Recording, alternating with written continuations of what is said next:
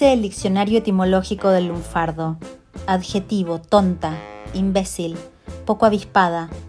O también fórmula de tratamiento que entre gente joven equivale a flaca o loca.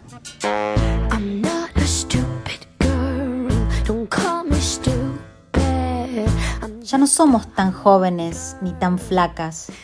Y es verdad que hay días que nos sentimos, que nos tratan como, que se creen que somos boludas.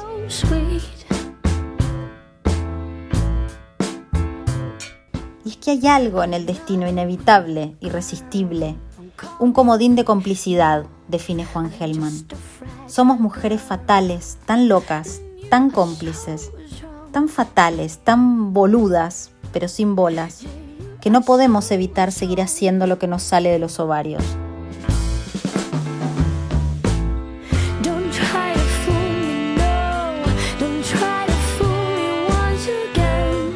Aquí comienza Fatalmente Boludas, un espacio para el desorden mental y el boludeo colectivo a cargo de Arevalo, Caprarulo, Roncal, Vázquez.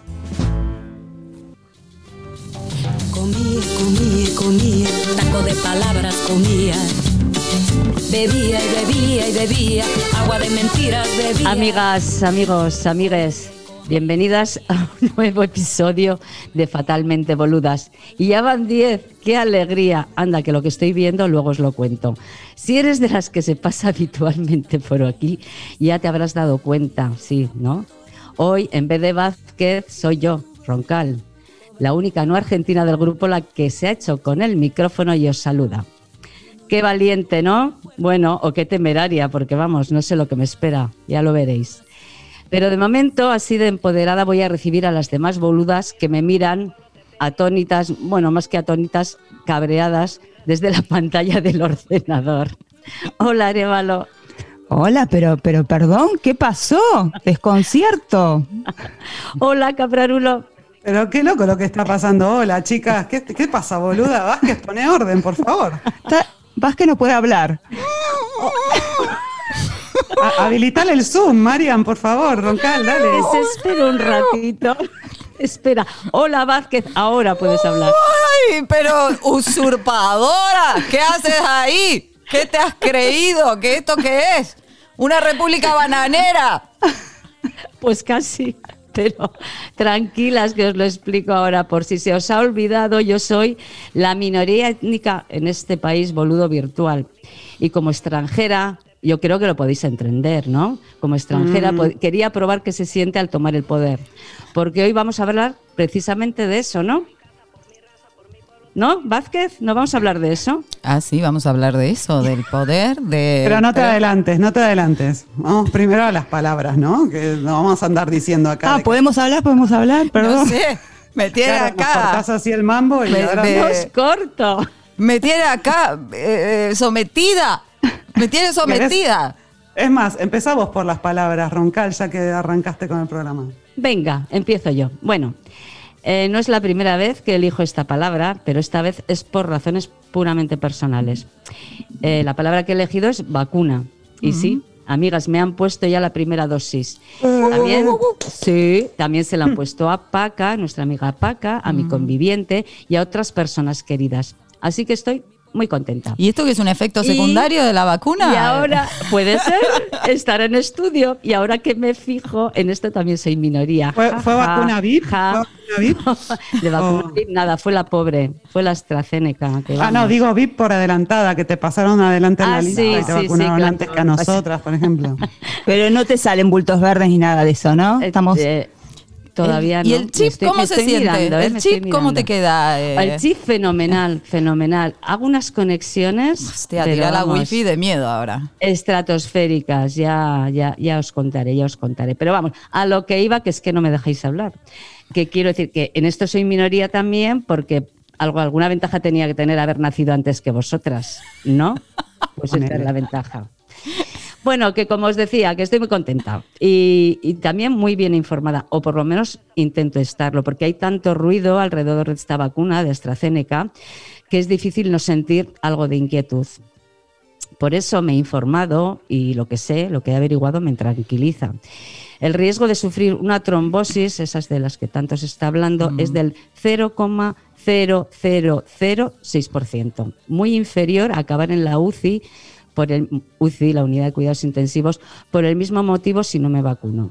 Y según el presidente de la Sociedad Española de Trombosis, el ibuprofeno tiene más peligro. Así que, en mm. fin, no sé que el riesgo cero no existe, eso ya lo sabemos, y quizá, quizá esto sirva para que se vigile aún más la seguridad de los medicamentos, pero de momento la verdad es que solo está generando confusión y angustia.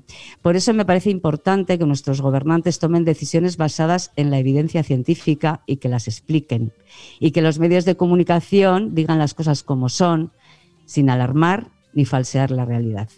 Bueno, esta es mi palabra. Capra, ¿cuál es la tuya? Todo el abecedario, me acuerdo palabra. Es una sola palabra. chicas, nos vamos, la dejamos sola, roncar que haga el programa hoy. a, la, vacunada. Dale, a la vacunada. A que no, te vamos a dejar. ¿no? ¿no? Lo de la vacuna. Bueno, mi palabra va a ser más breve en la reflexión, pero, pero tiene también potencia. Y mi palabra es en English y es I can't breathe. Son tres palabras, no una. Y bueno, es el grito que se convirtió en símbolo, ¿no? Eh, las últimas palabras de George Floyd que se entrecruzaron esta semana justamente con, con el veredicto del jurado mm. popular en el juicio al policía que lo tuvo nueve minutos bajo su rodilla, su rodilla sobre el cuello de George Floyd, sobre el cordón de la calle a la salida de una, de una tienda en Minneapolis. Eh, bueno, es culpable de todos los cargos, eso dice el jurado, veremos en unos días, semanas, meses o lo que tarden, cuánto tiempo de cárcel le dan y qué supone esa sentencia también y qué, cómo se lee, qué pasa después con todo esto. Pero me voy a quedar con algo que dijo el fiscal general de Minnesota, que él dijo que no llamaría al, veredicto del jurado justicia, eh, porque la justicia implica, implica otras cosas, pero implica una reparación total y, no, y eso es algo que es bastante imposible en este caso, pero responsabilizar, como es el caso, y que alguien rinda cuentas por este tipo de cuestiones es un comienzo. Arevalo, ¿tu palabra? Bueno, mi palabra también son más palabras, son, son cuatro palabras, que es menores extranjeros no acompañados, para quienes nos escuchan en las otras partes del planeta, no están aquí, que sepan que estamos en medio de una campaña electoral en, Madrid, eh, una campaña electoral por la presidencia de la comunidad y eh, es una campaña que está siendo bastante polémica, mm, con mucha violencia. Eh, y parte de esa violencia surge de un, del partido político de extrema derecha, que es Vox, eh, que bueno, como todos los partidos de extrema derecha, eh, pues tiene todos los ismos habidos y por haber, pero ahora como que ha centrado su campaña en, la xenofobia y ha empapelado todo Madrid con, eh, con mensajes y ha publicado en Twitter también y en otras redes sociales acerca de una comparación entre los menores extranjeros no acompañados y las pensiones de viudedad de, las, de las mujeres hace una comparación eh, de lo que puede percibir unos y otras. Y es una, bueno, es un, además y sobre todo porque se basa en datos falsos, porque un, menor no, eh, un menor extranjero es una persona tutelada y no tiene ayudas directas y que bueno, tienen cobertura en todas sus necesidades básicas. Eh, además de eso, solamente hay 296 menores no acompañados en Madrid, eh, cifra bastante irrisoria para toda la población que existe. Eh, estos menores, que muchos, o bueno, habitualmente se los denomina como MENA, ¿no? Con esa sigla que, bueno, yo intento no utilizar porque, bueno, me parece así como una mirada un poco cosificante, ¿no? Porque estamos hablando de niños, niñas, adolescentes, menores de 18 años, que están en España eh, sin un adulto que los acompañe. Entonces, son personas que vienen de rutas migratorias bastante peligrosas, eh, que transcurren para llegar a España, bueno, meses, años, donde pueden sufrir cualquier tipo de, abusos, violaciones, eh, bueno, explotación y hasta muerte, ¿no? Entonces, pensando un poco esto, digo, qué bueno que estamos de este lado, ¿no? Del lado donde eh, nosotras podemos escuchar, ¿no? Y podemos enriquecernos con los otros, las otras, y podemos ubicar a esas otras personas en un lugar de saber, ¿no? Qué bueno estar de ese lado. Y, bueno, conversando con un adulto ya que viene estos procesos migratorios, me decía que para él lo esencial para estar aquí eh, y lo que, lo que bueno, desea y, lo, y, lo, que quiere lograr para, bueno, más para, para, aprender el castellano es el estar en la calle, el estar con la gente, el preguntar, el, bueno, el sacarse curiosidades, eh, eh, mantener esa capacidad de asombro y, interesarse por, por, esta cultura, ¿no? Entonces esto me parece que es la clave y qué bueno que la clave venga de, otros, ¿no? Y otras. Así que bueno, esas mis palabras. ¿Y su palabra, Vázquez? Bueno, mi palabra es eh, sudaca. Sudaca, que es una palabra que está en el diccionario, que no tenía ni idea, como siempre hay tanta resistencia a incorporar palabras, se ve que algún tipo de palabras hay menos resistencia. Es una palabra, es un adjetivo despectivo que se refiere a sudamericano y que mm, yo considero, bueno, es otro, otra forma de las que estamos diciendo de nombrar lo extranjero, lo extraño, ¿no? Eh, recordé una de las primeras cosas que me dijeron aquí cuando llegué, de fuera vendrá quien de tu casa te echará. Y, como nadie se reconoce, ¿verdad? Eh, digamos, eh, despectivo respecto del extranjero, me pareció interesante traer eso. Este término sudaca se remonta al Madrid de la transición, donde llegaron muchas personas de países de Sudamérica debido a los exilios políticos que se daban por las persecuciones que generaron las dictaduras cívico-militares, ¿no? En países como Argentina, Chile Uruguay, ¿no? Em, en ese Madrid surgió un colectivo que me parece muy interesante, que son las Sudacas Reunidas Sociedad Anónima, que lo que hicieron fue resemantizar, que es lo que pasa con estas palabras que empiezan teniendo una, una connotación negativa y terminan siendo una autoafirmación colectiva. Esto no suena mucho de hacer, yo que soy hincha de boca, soy una bostera, ¿no? Nos suena mucho esto de hacer de un estigma o de un o de un defecto, ¿verdad? Un símbolo colectivo, ¿no? En la actualidad tenemos algunas palabras que se han ido, digamos, eh, generando en esto, como panchito, Machu Picchu, huachupino, payoponi, ¿no? Así como Sudaca hace referencia al origen, estas otras nos muestran más cuestiones que hacen a la piel, a la estatura, a rasgos físicos, ¿verdad? Y buscando encontré un, artículo de opinión de Mario Benedetti del año 83 que me parecía interesante leer, ¿no? La palabra sudaca tiene en su origen una carga despectiva, pero no es menos cierto que en gran parte depende de nosotros que la transformemos en una carga afectiva. Las siete plagas del exilio, el pesimismo, el derrotismo, la frustración, la indiferencia, el escepticismo, el desánimo y la inadaptación no constituyen, por cierto, el mejor aval para pasar indemnes por las severas aduanas de la xenofobia. Estas palabras de 1983 se actualizan hoy y vemos que hay cuestiones en lo humano que insisten, cuestiones de las chungas, digamos.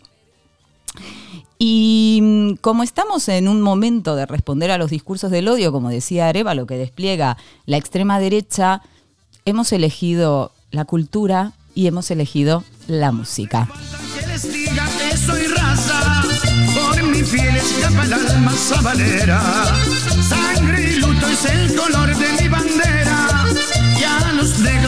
llevo aquí en el alma.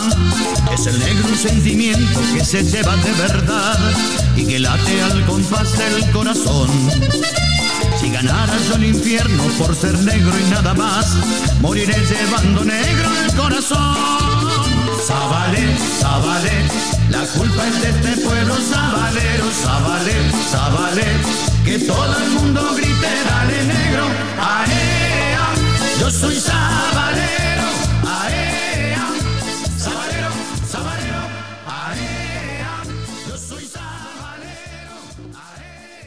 ¿Cuánta miseria puede aguantar Francia recibiendo migrantes pobres?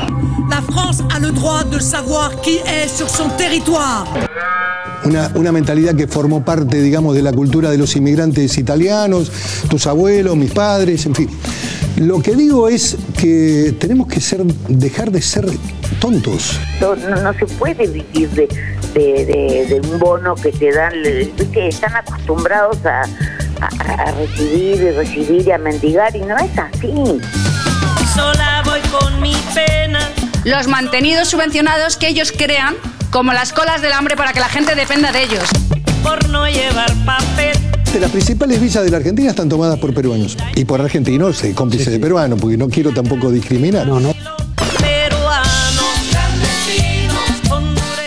Colectivo rumano-gitano ha venido concretamente a nuestra ciudad a, delinquir. En España parece que es delito de odio decir la verdad. Y la verdad es que tenemos un, un mismo perfil estético, moral y ético. ¿Tiene miedo a las mujeres a salir a la calle porque se crucen con un grupo de menas? Ay, a mí me encantaría adoptar algún negrito. Es como mi sueño, no sé. Igual, igual que los animales, como... Si no peleamos por los niños, ¿qué será de nosotros?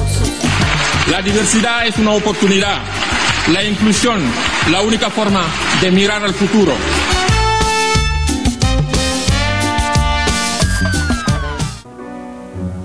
Lejana tierra mía, bajo tu cielo, bajo tu cielo, quiero morirme un día con tu consuelo, con tu consuelo. Y oír el canto de oro de tu campana que siempre añoro. No sé si al contemplarte al regresar, sabré reír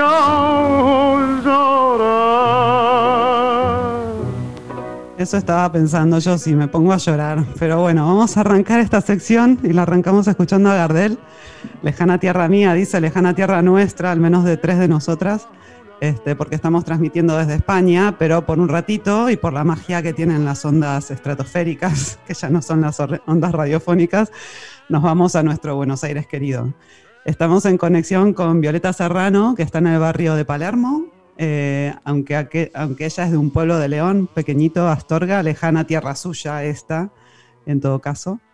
Violeta Serrano es de título filóloga, pero bueno, a sus treinta y pocos es varias cosas más, entonces me voy a extender un poco en presentarla y luego charlamos con ella. Es escritora, es periodista practicante, colaboradora asidua de Radar, el, suplemento literario de Página 12 y de otros periódicos, es creadora de la revista cultural digital Continuidad de los Libros, que la recomiendo mucho en internet, eh, y creó y codirige junto a nuestro amigo Carlos Escliar el posgrado de Flaxo, Escrituras y Creatividad Humano, Humana, donde nos conocimos hace ya varios años. Y por si esto resulta poco, coordina también un máster de edición y da clases en otro de creación literaria en la Universidad Internacional de Valencia. Y en este último tiempo ha creado Mimética, que es un proyecto desde el que hace formación creativa a empresas y organizaciones usando la escritura, la creatividad literaria como herramienta. Violeta publicó a finales del año pasado, en plena pandemia, el libro Poder Migrante de editorial Ariel, y de eso vamos a hablar hoy del poder de las personas que vamos de un lado al otro lado del mundo buscando nuestro lugar. Violeta dice que migrantes somos todas y todos, este, y de eso vamos a estar hablando con ella. Bienvenida Violeta, gracias por conectar con Fatalmente Boludas. Bueno, encantada de estar acá con ustedes, muchas gracias. Qué lindo, ¿no? Estamos acá haciendo una conexión internacional, esa sonda estratosférica que decías vos, la, gallega en Buenos Aires hablando en argentino. Eh, ¿Y en cordobés? Con España. O cordobés, sí, no tengo claro, depende, se mezcla todo. Eso lo iremos, lo iremos descubriendo a lo largo de la entrevista y capaz que le, le pegas el acento a alguna. Te va a resultar muy difícil, pero vamos, yo lo intento. No, bueno, sí. Hay alguna que tiene facilidad para los acentos entre las Cordobesa. Eh, Violeta, para empezar con esta charla, quería eh, leer una parte de un pequeño poema, si me permiten. Lo intentaré, no como Vázquez, pero lo intentaré. Yo no sé dónde está el clic, el cable rojo, el desarraigo real, que me atrapa en la cabaña de tu tierra. Yo no sé dónde está el billete de retorno. Fue cuando llegué hasta acá que me explicaron lo que era no tener camino de vuelta. ¿Reconoces estas palabras, Violeta? Un poquito la reconozco, sí, sí, sí. Eso debe ser un poema del primer poemario, ¿no? sí, es parte de, Camino de Ida, que es tu primer poemario, ¿no? Y que, que lo editaste con Modesto Rimba en 2016. Sí y que parece bueno un punto de partida para poder, para poder migrante, ¿no? O al menos a mí me lo parece, ir de la poesía al ensayo y con varios kilómetros recorridos en el medio.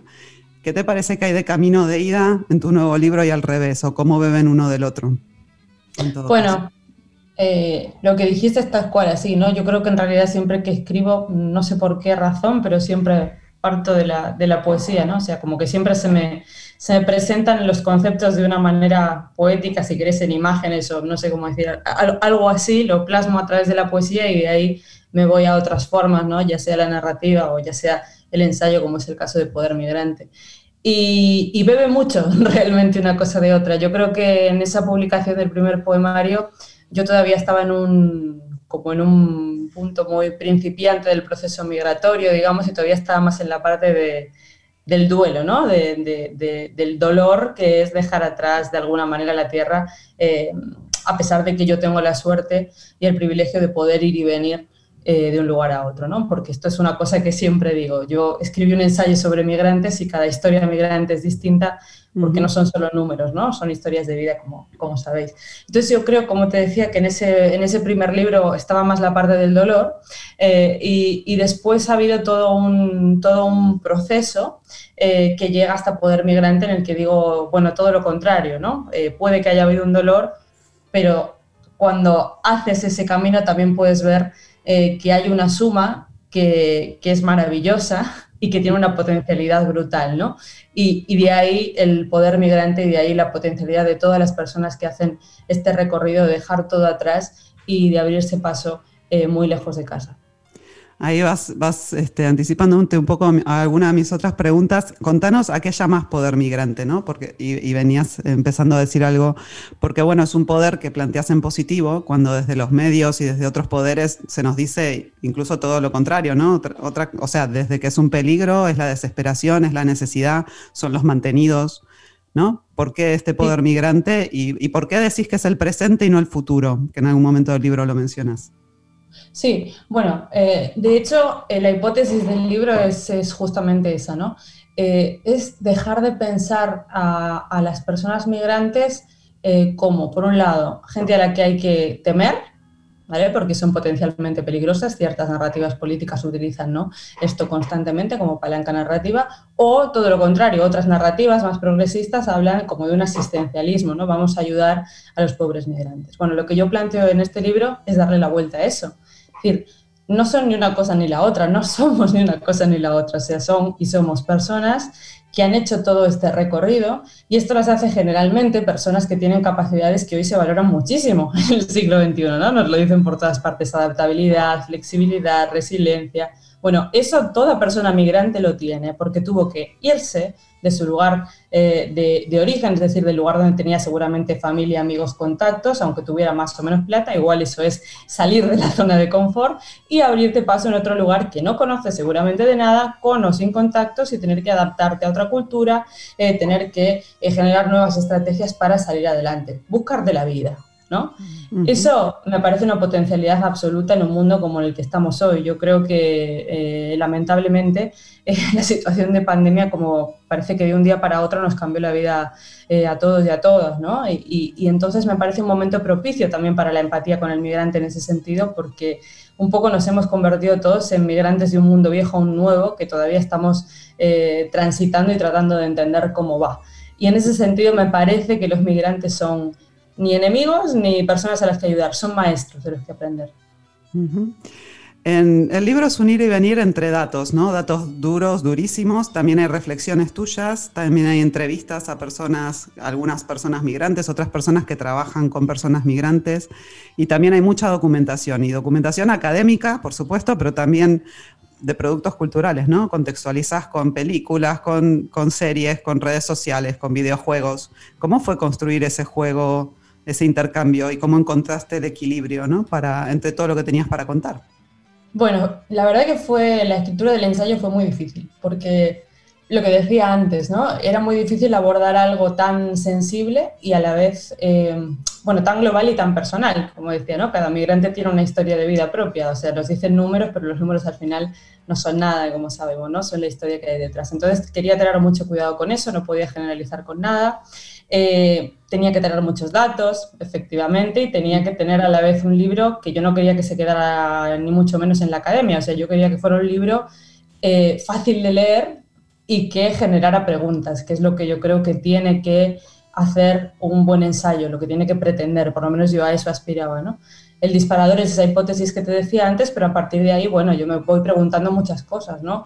¿Qué somos todos nosotros en un siglo XXI que, si bien, ya digo, la pandemia creo que ha hecho poner sobre, sobre la lupa, digamos, cuestiones que venían mal, eso que ya estaban mal muchas cosas que han hecho que lleguemos al punto en el que, en el que estamos hoy. Creo que estamos en un, en un momento de, de, reflexión y a veces para reflexionar más en este mundo en el que vivimos hay que poner en, en, conjunto, pues eso, transversalidades, ¿no? Tenemos que hablar de datos, pero también tenemos que hablar de arte, tenemos que hablar de cultura, tenemos que hablar de historias de vida. No sé, todo eso se mezclaba y, y no sé, creo que conseguí eh, un tipo de equilibrio, pero realmente fue, fue muy difícil, porque es lo que vos decís, o sea, había testimonios, datos duros, y yo quería que, que todo el mundo de alguna manera se pudiera sentir identificado y que no lo dejara tirado el libro al, segundo capítulo, porque, uff, qué coñazo tantos datos sobre esto. No, tenía que haber una mezcla virtuosa entre, entre todo esto que cuento para querer llegar hasta el final, ¿no? Y que sea como, como esa cápsula que inicia un pensamiento que cada cual después tendrá el suyo, ¿no? Que es lo que yo quería. Te aseguro que la hay, la hay. este, de hecho, bueno, a mitad del libro, más o menos, eh, bueno, no, un poco, a ver, no me acuerdo en qué capítulo es este, pero uno de tus, de tus entrevistados habla de la diferencia, esto volviendo al tema del concepto de migrante, ¿no? Y, eh, hace una diferencia entre expatriado o expatriada eh, uh -huh. y emigrante, ¿no? Y dice, bueno, el expatriado, la expatriada es esa persona europea que viaja, por ejemplo, a Latinoamérica, y al revés, un emigrante o migrante es una persona de Latinoamérica, de India, de África, de donde sea, que viene a Europa, por ejemplo, ¿no? ¿Vos personalmente te sentís expatriada, te sentís migrante? Yo me siento migrante, porque para mí es ambivalente una cosa de otra. Es decir, a mí ahora lo que me pasa es que cuando vuelvo a España eh, me cuesta mucho comunicarme con las personas que nunca, han se ido, que nunca se han ido y no conocen esta parte del mundo. ¿no? Eh, entonces yo me siento migrante en el, en el sentido de eso, de, esa, de, esa, identidad en tránsito entre un lugar y otro. Eso que hablabas de que pone, pone, en el libro se da sobre todo en Estados Unidos cuando eh, se trata de gente que se va, si quieres, con con un trabajo asegurado, ¿no? con eh, más estos, estas personas que dentro del mundo corporativo se mueven por el mundo, entonces son los expatriados. O sea, no es tanto, no es tanto tu origen terrenal, sino tu origen económico, ¿vale? en ese sentido sí. el concepto. Claro, por eso digo, yo no me fui de España porque, no sé, porque me, me dieron un trabajo en Latinoamérica que iba a estar mejor, no, yo me fui de España eh, porque me tocó la gran crisis de 2008 eh, y yo, con todo lo que había estudiado, que era mucho, me había preparado mucho, no tenía oportunidades laborales para desarrollarme en España de una manera que a mí me parecía digna, ¿no? Y, y, yo quería desarrollarme en eso y quería hacerlo de una forma digna y las oportunidades, aunque parezca muy loco, me las dio Argentina primero. Y a partir de las oportunidades que me dio Argentina, España me empezó a dar algunas otras. Pero en mi caso, en, o sea, entiendo que es raro de ver porque, porque es extraño, ¿no? Es como una europea que viene a Latinoamérica y tiene más oportunidades acá. Pero fue así, o sea, yo vine acá sin nada en realidad. Sí, quizás eh, entiendo el concepto de expatriado que, que, planteas acá, pero sí que cuando lo leía pensaba en esto que a veces hablamos con, con las chicas, ¿no? De, la, de, las diferencias que hay de, de, ser migrante viniendo de un país u otro. Te tratan sí. de una manera o de otra. Entiendo sí, que en Europa pasó, y allá también. Antes, ¿no? de, antes de venir a Argentina, yo estuve un año trabajando en Francia. Y entonces yo era sur en el norte. ¿No? O sea, es decir, yo era el vecino pobre en un país rico y entonces yo sí sentí en mi propia piel eh, ese racismo que en Argentina no lo he sentido, obviamente, porque yo soy europea, además soy un poco rubia, así que va bárbaro esto. Pero, pero en Francia sí que me dijeron cosas feas, a mí me llegaron a decir por la calle, vete a tu país, no nos quites el trabajo. Eh, entonces sí he sentido, sí he sentido eso y, y, y evidentemente es, es, sí, o sea, no, no, se le recibe de la misma manera al pobre que al rico, eso uh -huh. es, es innegable. Sí, entendía. Rico digo de origen, no, no, sí. no, no, de pers no personal, ¿no? Bueno, o rico o, o, de un país, qué sé yo, por ahí culturalmente más cercano. Sí, ¿no? no sé. Eh, voy a hacerte una pregunta más y después les dejo el pie a las chicas por si te quieren hacer alguna pregunta. Hacia, hacia mitad del libro, en uno de los capítulos donde ahondas en la potencia de las redes sociales y los videojuegos para crear estos justicieros supremacistas ¿no? eh, entre la ciudadanía, pones como ejemplo, como ejemplo a una mujer, a la primera ministra de Nueva Zelanda, decís que tiene un comportamiento ejemplar en la, man, en la manera en que manejó el, el, tema de la matanza en dos mezquitas en 2019. ¿no? sin entrar en detalles del, del, suceso, ¿en qué te parece que nos diferenciamos mujeres y hombres al enfrentar este tipo de crisis, tanto en altos cargos como le tocó a ella, como, como en el día a día, ¿no? como en lo más cotidiano? Sí, bueno, hay, mujeres y mujeres también, digamos, no podemos generalizar con esto porque también tenemos ejemplos de políticas últimamente, eh, sobre todo en España, de las que no me siento nada orgullosa dentro del género femenino. Pero bueno, eh, eh, creo que en el caso de Jacinda Arden, la nueva ministra de Nueva Zelanda, creo que es una persona que trabaja muy bien la comunicación política más emocional, si queréis, que es algo que que está bueno y que creo que entronca con esto que querías meter vos de, por qué las mujeres lo hacen de esta manera, ¿no? Eh, me parece que es eh, una persona inclusiva, agradable, cálida, que no tiene problema en poner eh, su vida dentro de las redes sociales como parte de ejemplo. Esto puede ser algo malo o no. Yo creo que en el mundo en el que estamos hoy es un poco como lo que decía antes con mi libro. Si yo doy solo datos duros, seguramente nadie me va a hacer caso y los políticos se tienen que hacer un poco esto, o sea, no es solo hacer la figura del político antiguo, sino que tú tienes que utilizar las redes sociales a tu favor, o sea, tenés que tener un comportamiento también emocional para generar adeptos, entre comillas, barra votantes. Esto es así porque si no, perdemos y muchas veces la extrema derecha utiliza las redes sociales de esta manera sin ningún tipo de tapujo y gana eh, muchos votantes únicamente ¿por qué? porque logran que mucha más gente les conozca. ¿no? Eh, justamente hoy hablaba con un amigo de este tema. Eh, habría que hacer un estudio sobre cómo las redes sociales posicionan unas u otras narrativas eh, políticas, porque es muy curioso. Últimamente lo que veo parece que a ciertas narrativas les están dando, no sé por qué, raros algoritmos, mucha mucho más empuje que a otras y me parece, me parece bastante preocupante. Mm, sí, peligroso, ¿no? Chicas, ¿alguna pregunta para Violeta? Hola Violeta, ¿qué tal? Hola María. Hola, oye, escuchándote eh, hablar de agradable, cálida, y, me venía a la cabeza, mm, supongo que estás por supuesto, al tanto de lo que está pasando por aquí. Me venía a la cabeza Rocío Monasterio y su discurso, que es todo lo contrario a eso que dices. Y me gustaría saber cómo ves tú el tratamiento que, tienen, que dan los medios de comunicación a esos discursos de odio. Aquí ahora se está hablando mucho también, pues, por eh, lo que pasó hace pocos días, de eh, ahora no se va a debatir, eh, no se van a hacer debates porque no se quiere dar cancha a Vox. Eh, ¿Cómo se puede cambiar la narrativa? ¿Cómo se puede luchar contra esos mensajes de odio? ¿Cómo se puede hacer algo?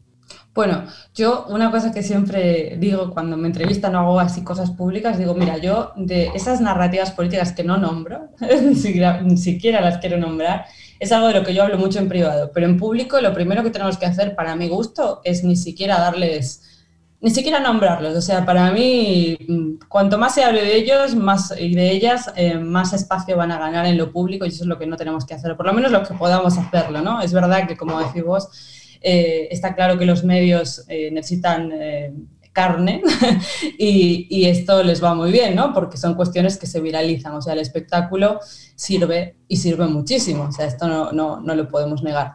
Por eso, ¿qué podemos hacer? Bueno, creo que el espectáculo que podemos hacer es el contrario o sea, el espectáculo se puede hacer con el odio, pero también se puede hacer el espectáculo eh, a través del amor. No sé, me parece que, por ejemplo, la candidata Mónica García de, Más Madrid, me parece que también tiene un comportamiento, ¿cómo, cómo os diría? Como que pone su, parte personal eh, muy eh, sobre la mesa y eso es útil. O sea, es una, es una doctora que está en primera línea de la pandemia y efectivamente eso se está usando.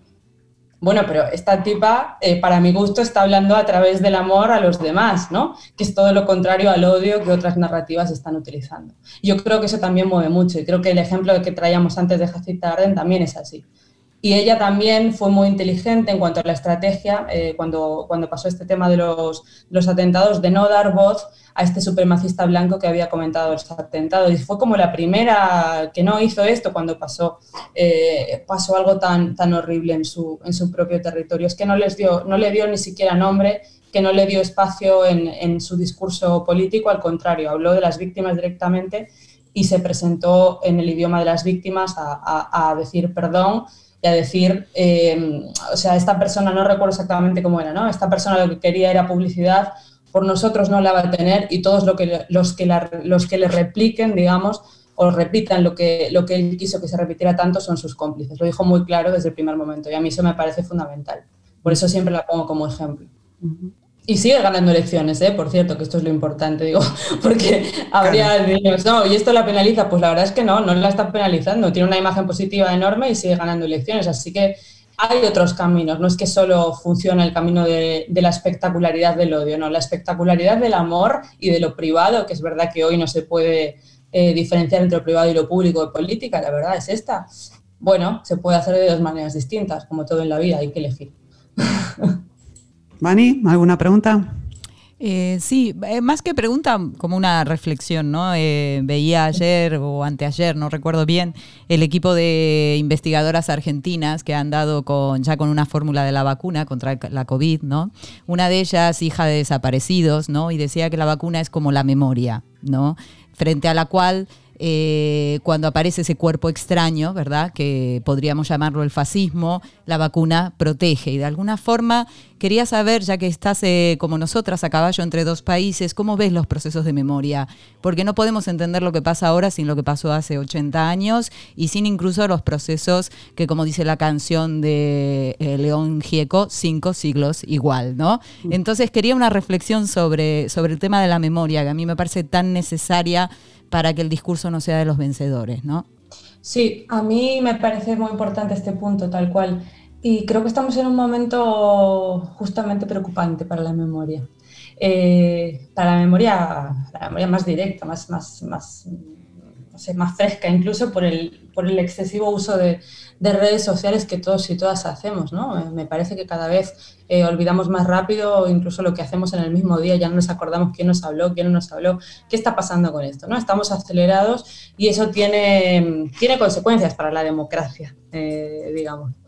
me parece que hay que parar la máquina de alguna manera, o sea, de alguna manera hay que, hay que parar, hay que, hay que reflexionar y hay que poner en valor justamente qué nos ha traído hasta acá, como, como decía al principio, ¿no? Eh, la pandemia ha sido un hachazo, lo está siendo todavía, ¿no? Un, hachazo sanitario, un hachazo económico, un hachazo social, desde luego como consecuencia. Pero también quiero pensar que es un punto de inflexión, tiene que ser un punto de inflexión, ¿no?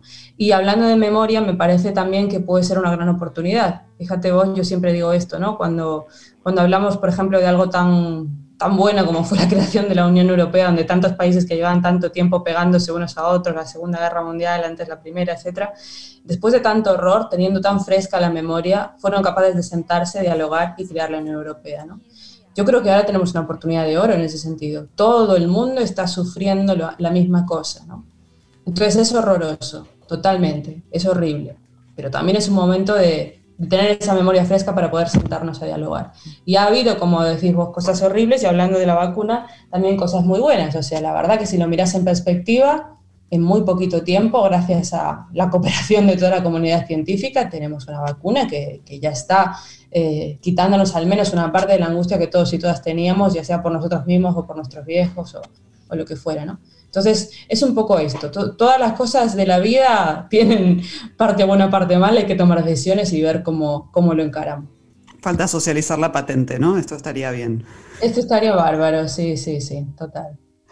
Porque toda la eh. desigualdad con, este, con esta cuestión es, es alevoso, la verdad que es una cosa de las horribles que hay que cambiar y poner sobre la mesa. Pero también es que, o sea, lo que me, me gusta, entre comillas, de esto es que se ve muy claro, o sea, nadie puede no ver lo que está sucediendo. Eh, está claro que hay un porcentaje muy chiquito del mundo que tiene casi todo y todos los demás vamos a tener que esperar a que alguien nos tire un hueso, ¿no?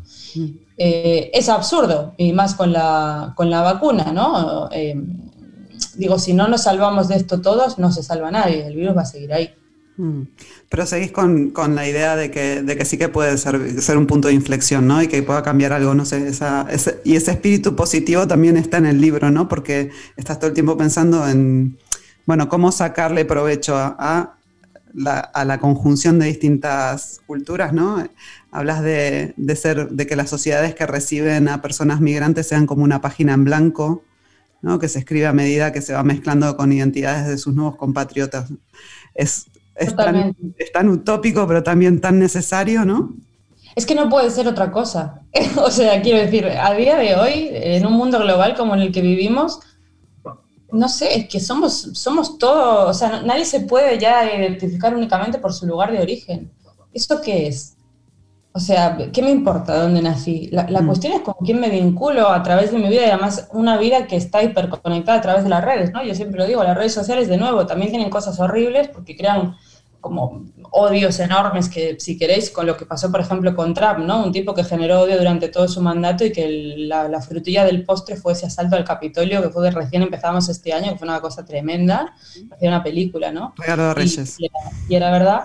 Pero también las redes sociales generan una solidaridad eh, mundial, como por ejemplo eh, con el tema del Black Lives Matter, justamente que pasó con el asesinato de George Floyd. ¿no? Entonces todos, estuviéramos donde estuviéramos, nos uníamos a través de ese hashtag que es un sentimiento común. Quiero decir que las identidades ahora se generan desde otro lugar, o sea, ya la perspectiva del territorio ya fue, o sea, el siglo XX se quedó viejo muy rápido.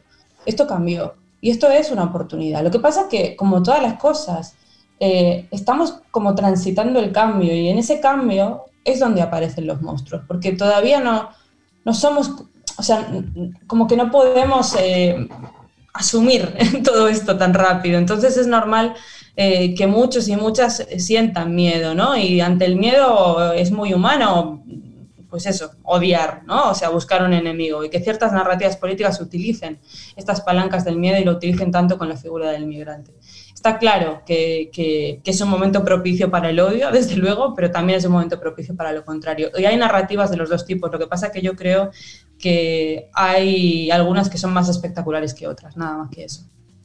Se trata de cambiar el relato, ¿no? Como decías. Sí. Bueno, Arevalo tiene una pregunta, sí. Sí, eh, no, nada, pensando un poquito, eh, un poco retomando lo que decía Capra de las diferencias entre hombres y mujeres en procesos migratorios también, a mí la verdad que se me ocurría en, eh, pensando en las diferencias ¿no? de culturas y de migraciones, no es lo mismo personas que vienen de África que personas que vienen de Latinoamérica, donde mayor número de, de migrantes de Latinoamérica son mujeres, ¿no? Donde ahí ves un poco también enraizado con la feminización de la pobreza donde estas mujeres ¿no? Eh, también sostienen su hogar de origen y eh, las, el, donde viven, actualmente. Si en esto veías, para buscarle una parte positiva ¿no? en, esta cuestión también, que, es un poco la base de este poder migrante, también como decía Capra, eh, en esto si ves una mayor posibilidad en las mujeres de estas identidades migrantes transnacionales, como decías, eh, como nombras un poco en tu libro, si ves que en las mujeres hay más posibilidad o bueno, es... Sí, bueno, justo el otro día también me hacían una entrevista que, me hablaban de, este, de esta cuestión del tema de, las mujeres. Yo creo que el siglo XXI es el, es el siglo de las mujeres, creo que sí, porque porque para empezar al terminar, sí, terminando, empezando, terminando el 20 y empezando el siglo XXI, como que eh, cristalizaron muchos procesos que se venían dando durante muchos años, ¿no? Y sobre todo el más importante creo que fue el de poner sobre la mesa ese entendimiento global, que de nuevo fue a través de un hashtag, ¿no? El hashtag ni una menos o el Me Too o como lo quieran llamar. Eso fue una generación de identidad global de todas las mujeres de, del mundo, bueno, o casi todas las mujeres del mundo, ¿no?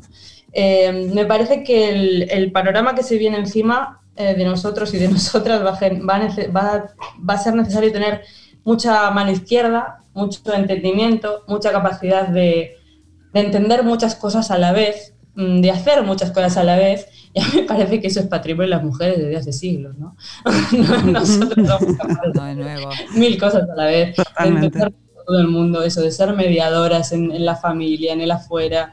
Eh, de generalmente también tener una, una, sonrisa para seguir adelante, para construir la alegría. Parece que no, pero es que es así y creo que lo que se viene va a ser, la verdad, tan duro, ya lo estamos transitando, pero la verdad es que va a ser muy duro, que estas eh, habilidades que son, si quieren más, para mí asentadas en el, en el lado femenino del mundo, cualquiera que uno se siente más femenino o más masculino, eso a mí me, da igual, hay hombres que se sienten más femeninos, a eso me refiero. Me parece que, que, sí, que es lo que se va a necesitar acá y mucho. Mm. Sí, en eso que decís, en, en, la palabra que con la que arrancaba Andrea, desarraigo, en ese poema, si de algo sabemos las mujeres, porque somos las que éramos desplazadas de nuestra casa, las que éramos entregadas en los intercambios, ¿no? De las que sabemos del desarraigo somos nosotras. En, ese sentido comparto, ¿no? Ese poder extra que tenemos en el propio linaje femenino, si se quiere, no por una esencialización, pero sí en esa memoria, la memoria de las mujeres es la memoria del desplazamiento, si se quiere, ¿no? Entonces ahí comparto, Violeta, eh, esto que decís, ¿no? Sí, de la reconstrucción también, ¿no? Mm. Tal cual lo que vos decís, exactamente. La capacidad de reconstruirse de las cenizas mil veces. Bueno, muchísimas gracias Violeta por tu tiempo, por tu experiencia migrante y un gusto tenerte por aquí. Gracias a eh. ustedes, un gusto. Y en ese espíritu de que todas y todos somos migrantes y que la identidad es otra cosa y, que, y, el patrimonio de las mujeres, nos vamos a ir con Jorge, Jorge Drexler, con un muchacho y una canción de su disco Salvavidas de Hielo que se llama Movimiento, donde, donde dice justamente eso, ¿no? que somos una especie en viaje y que yo no soy de aquí, pero tú tampoco. Apenas nos pusimos en dos pies y nos vimos en la sombra de la hoguera Escuchamos la voz del desafío, siempre miramos al río, pensando en la otra ribera. Somos una especie en viaje. No tenemos pertenencias, sino equipaje. Nunca estamos quietos, somos trashumantes, somos padres, hijos, nietos y bisnietos de inmigrantes. Es más mío lo que sueño que lo que toco. Yo no soy de aquí, pero tú tampoco.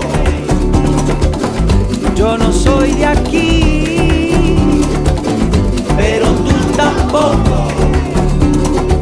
De ningún lado del todo y de todos lados un poco.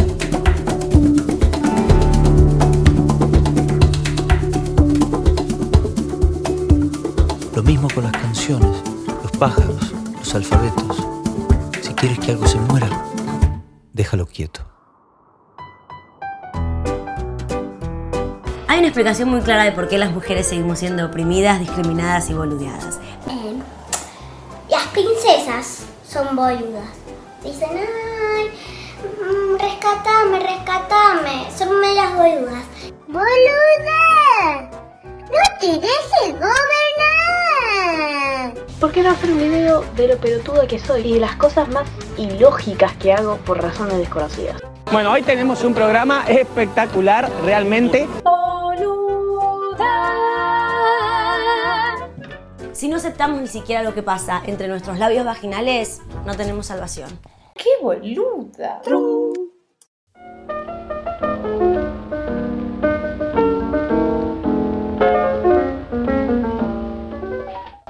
Sí, acción. A la acusación.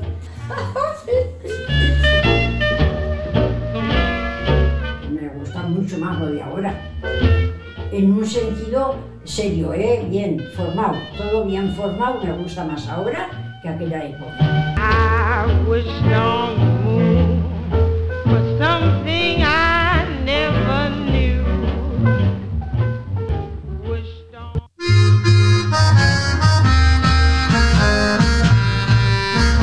Hoy le hemos pedido a nuestra amiga Paca historias de inmigración y generosa como siempre nos ha regalado varias.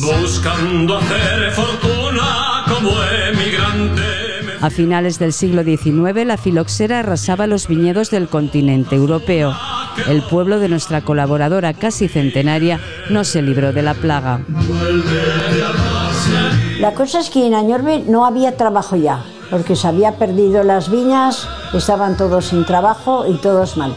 Entonces una cuadrilla grande se agarraron y se fueron a América, que son los dos tíos de Demetrio, solteros, que dice que se quedaron todas las mozas llorando porque eran guapísimos. Más de 3 millones de españoles dejaron su tierra en busca de un futuro mejor entre 1900 y 1930. En la capital argentina se establecieron los tíos del marido de Paca, que recibieron su visita en los años 70. Nosotros de la capital no hemos querido salir, no salimos. El que ha hecho dinero, ¿sabes cómo ha hecho? En el monte. Han ido de pastores, no han visto ni dónde está Buenos Aires ni dónde está nada. Allí les llevaban la comida, allí igual que animales, y eso nosotros como que no querían, eran más, no quisieron, esa vida no quisieron. Demetrio viajó a Buenos Aires sobre todo para conocer a la mayor de sus tres hermanas. La muerte de su madre, nada más nacer él, la empujó a emigrar. Llamaron de América diciendo que si hacía falta, que si estaban en necesidad, que allí estaban ellos, que si quería mandar algún hijo, que mandarían que allí había de otra manera, estaba la Argentina entonces de otra manera. ¿Qué hizo la Aurelia? Como tenía 17 añicos, se iban dos mozas de Añorbe a casarse con dos mozos que se conocían de críos, pidieron esas bodas que se hace, poderes, y con esas fue la Aurelia al amparo de los tíos.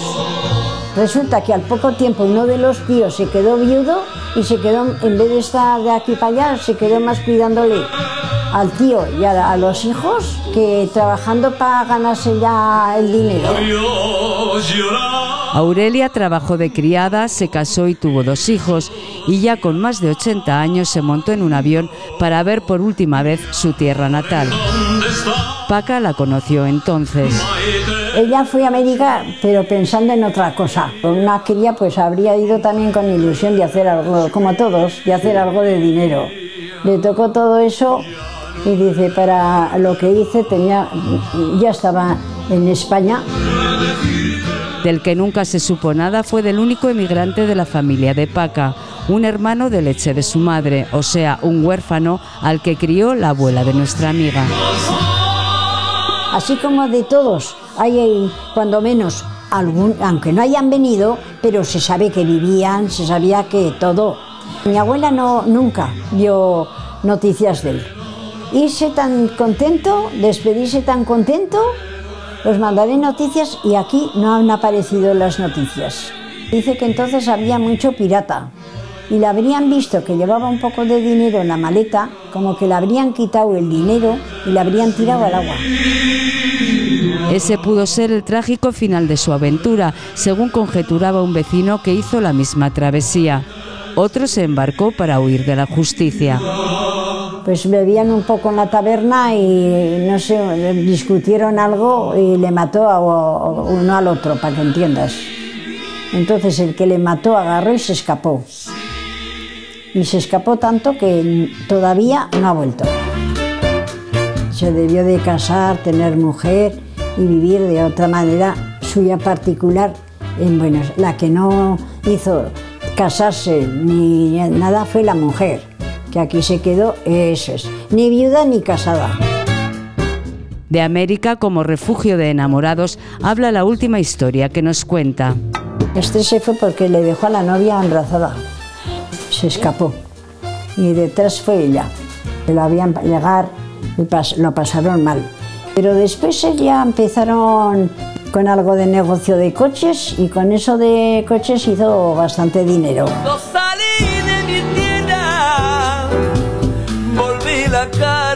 Llorando.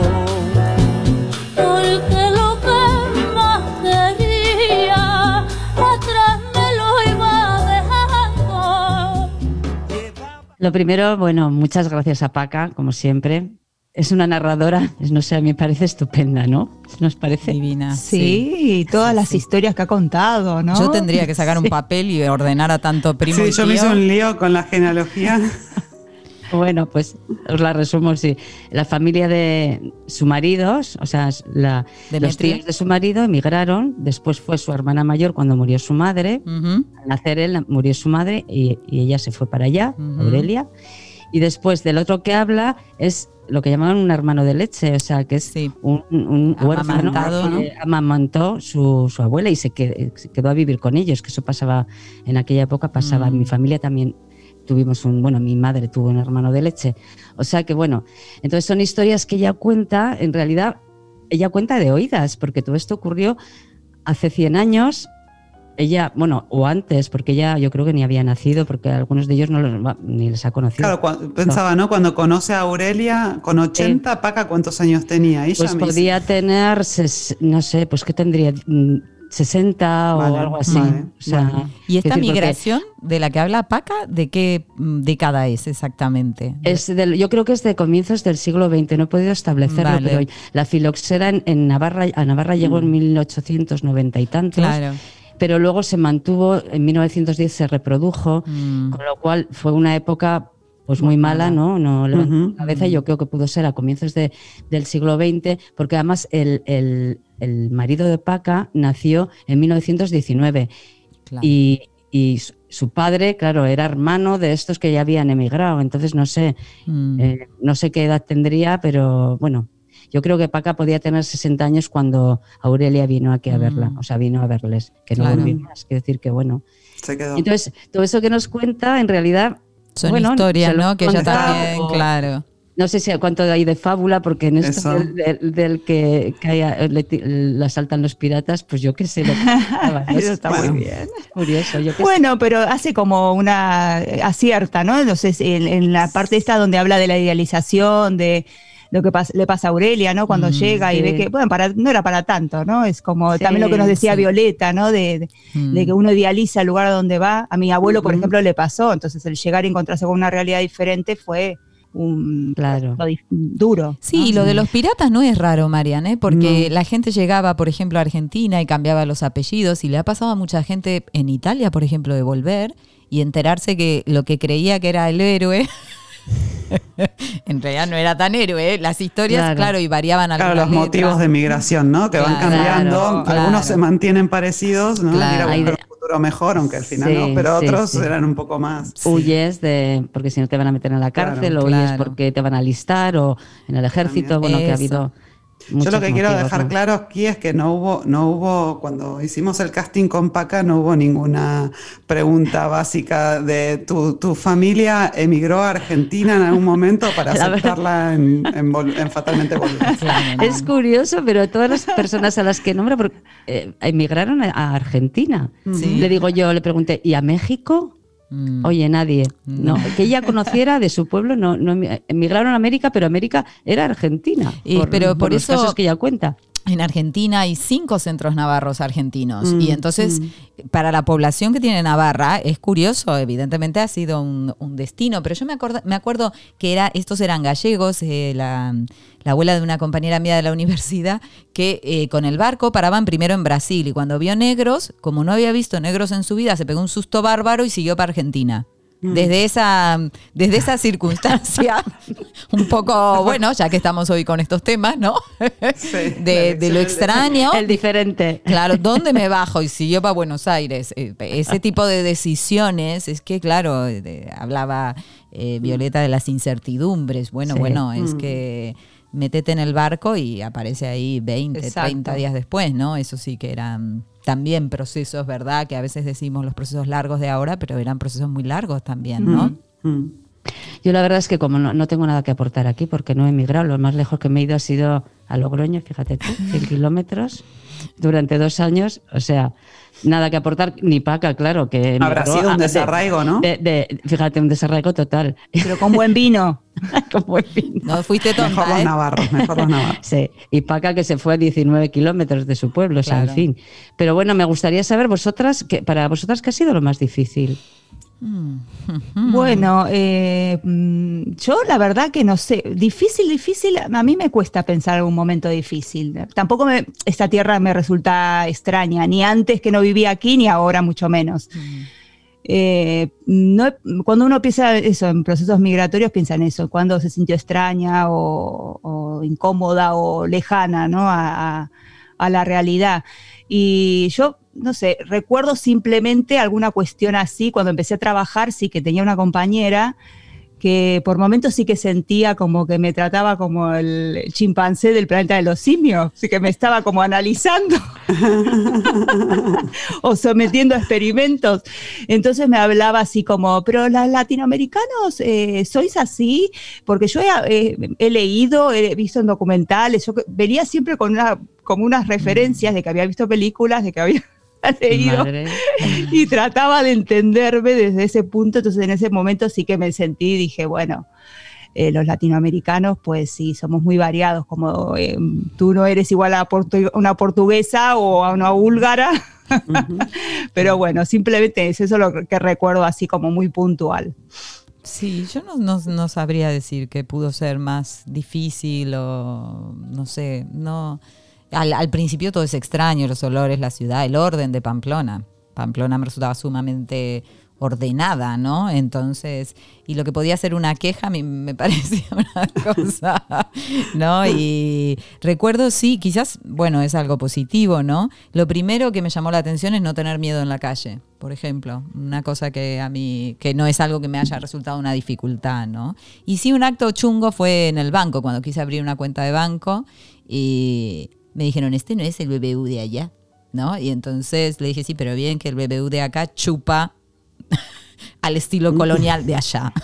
Entonces, me acuerdo que me tuve que ir con otra persona a sacar la cuenta. Claro, pero bueno, siempre digo que la fortuna de ser blanca, de tener la piel blanca, eh, se nota mucho. Es decir, pasamos por europeas y, eso hace que, bueno, tengamos unas ventajas y por eso siempre que puedo hablar en nombre de quienes no tienen esa ventaja, eh, también lo hago, ¿no? Porque es verdad que el color de piel te condiciona mucho en Navarra, en España y en Europa, ¿no? No, es, no hay tanta aceptación como creemos, ¿no? De, algunos eh, rasgos. Sí, en eso era la diferencia esta que hacía en el libro Violeta de expatriada o migrante, eh, creo que pasa más por ahí, o sea, cuando decís, bueno, no soy una migrante como otras, ¿no? Mm. Eh, en mi caso me, repasé las plagas del exilio de Benedetti y por suerte creo que zafé bastante de todas por ahora.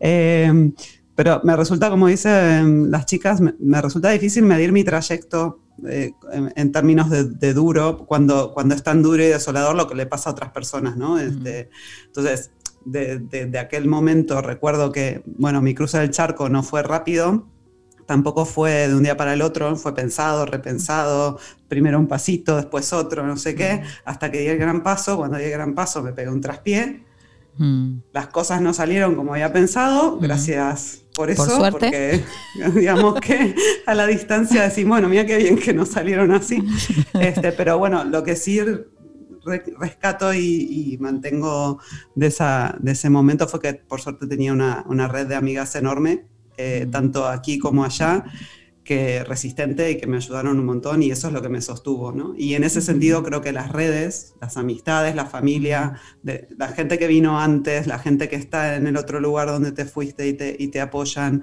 las personas que son de aquí y te reciben, este, son, son muy importantes ¿no? para cualquier proceso migratorio.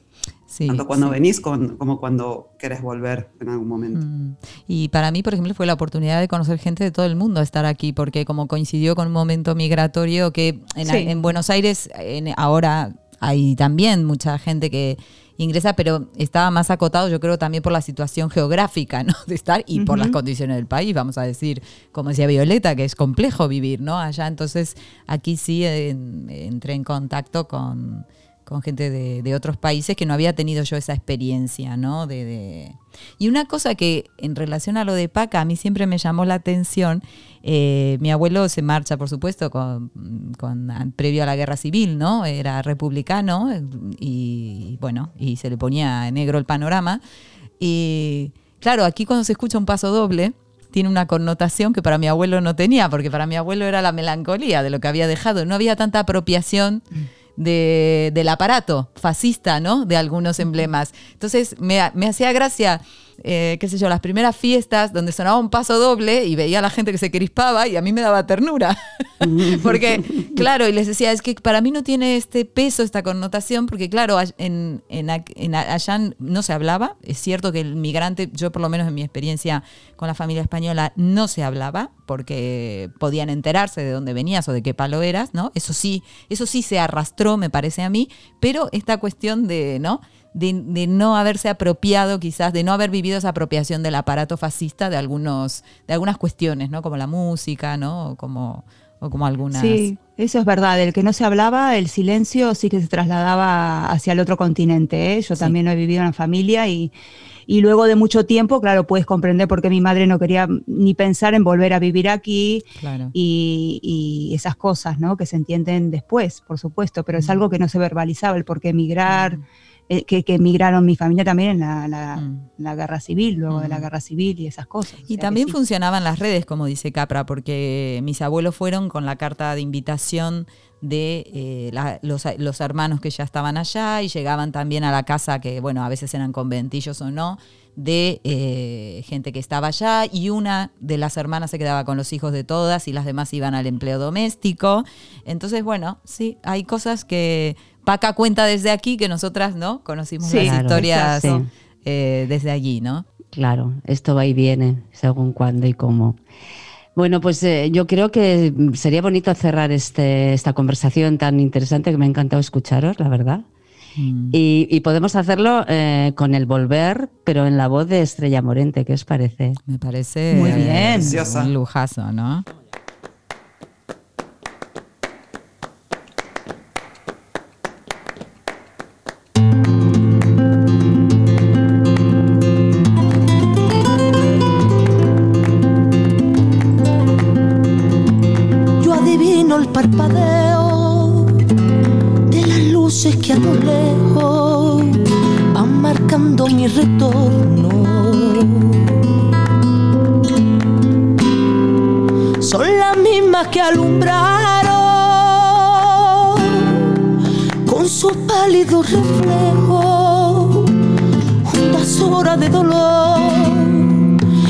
Aunque no quise el regreso, siempre se vuelve al primer amor.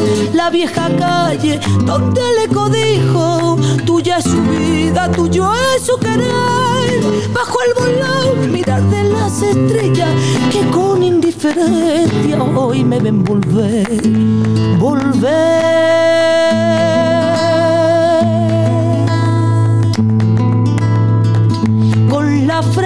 Marchita, la nieve del tiempo platearon mi sien. Sentir que es un soplo la vida, que 20 años no es nada, que febril la mirada, honrante en la sombra, te busca y te logra vivir con el alma aferrada a un dulce recuerdo que lloro otra vez.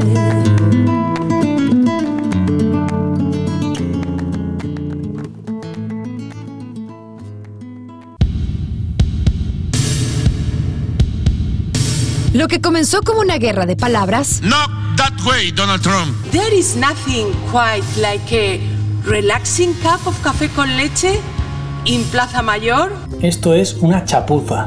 ¿Cómo se dice en inglés?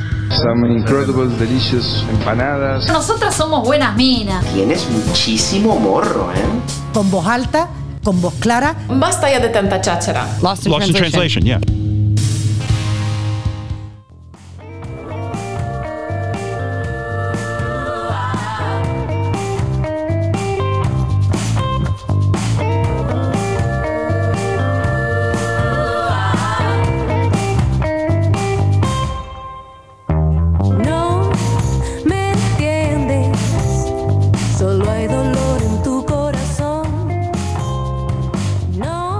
Hola, hola, aquí estamos nuevamente en Lost in Translation. Eh, se hizo desear esta sección, ¿no? Hace rato que no la hacíamos, yo creo que mucha gente pensaba que ya no la íbamos a hacer, pero como levanta tensión entre las boludas, y hoy venimos de tensión en tensión, qué mejor que volver en un, en un programa como, como este en el que hablamos del poder migrante, ¿no? Y de la potencia que tiene también complementarse y, por ejemplo, hacerlo desde el lenguaje. Así que vamos a ver qué tal está nuestra minoría étnica roncal, cómo se encuentra. ¿Viste qué linda apertura preparó el equipo de producción y de edición para la sección? Me encanta, me encanta, me ha gustado mucho. Muy buen trabajo, chicas. Y Con el bueno, tiempo que tuvimos. sí, desde luego, eso también es cierto, que anda que no, no nos ha costado, pero bueno, oye, muy chula.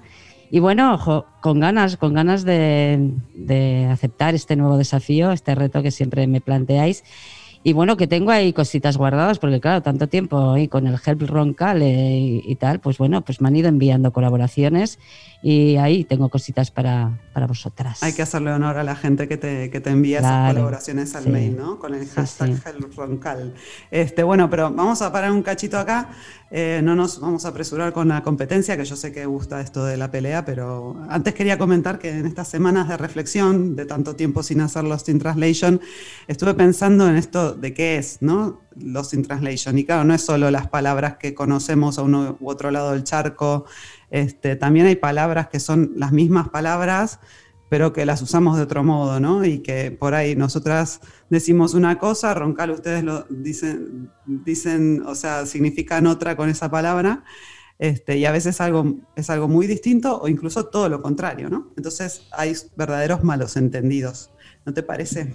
Pues sí, hemos tenido muchos, bastantes en todo este tiempo que, que llevo conociendo, que, que os conozco. Seguiremos teniendo, ¿se te viene alguno a la, Sí. a la mente así?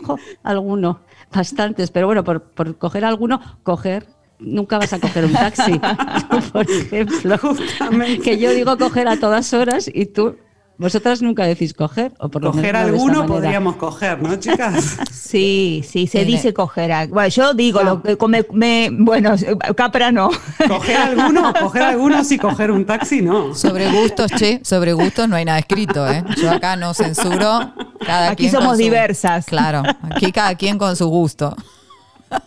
Bueno, pero vamos a decir que más que, más que coger un taxi, diríamos tomar un taxi, ¿no? O- entonces, coger más con el género humano, sea del gusto que sea, más que estamos de acuerdo con Sí, eso. sí, sí, sí.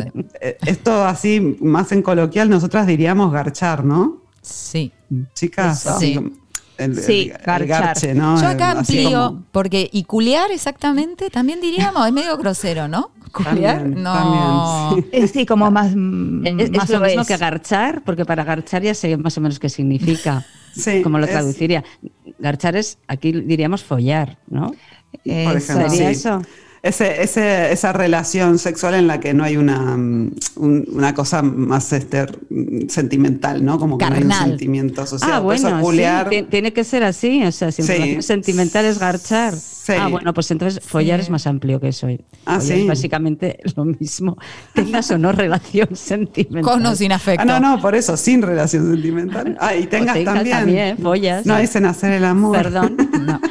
Ay, eso es muy cursi. No, y es verdad que garchar respecto del Dorima no se dice, ¿no? Tampoco. Claro. No, me garché No. mi Dorima, Y- no. Pero follar sí, vos a tu marido decís vamos a follar. Claro, vamos a follar.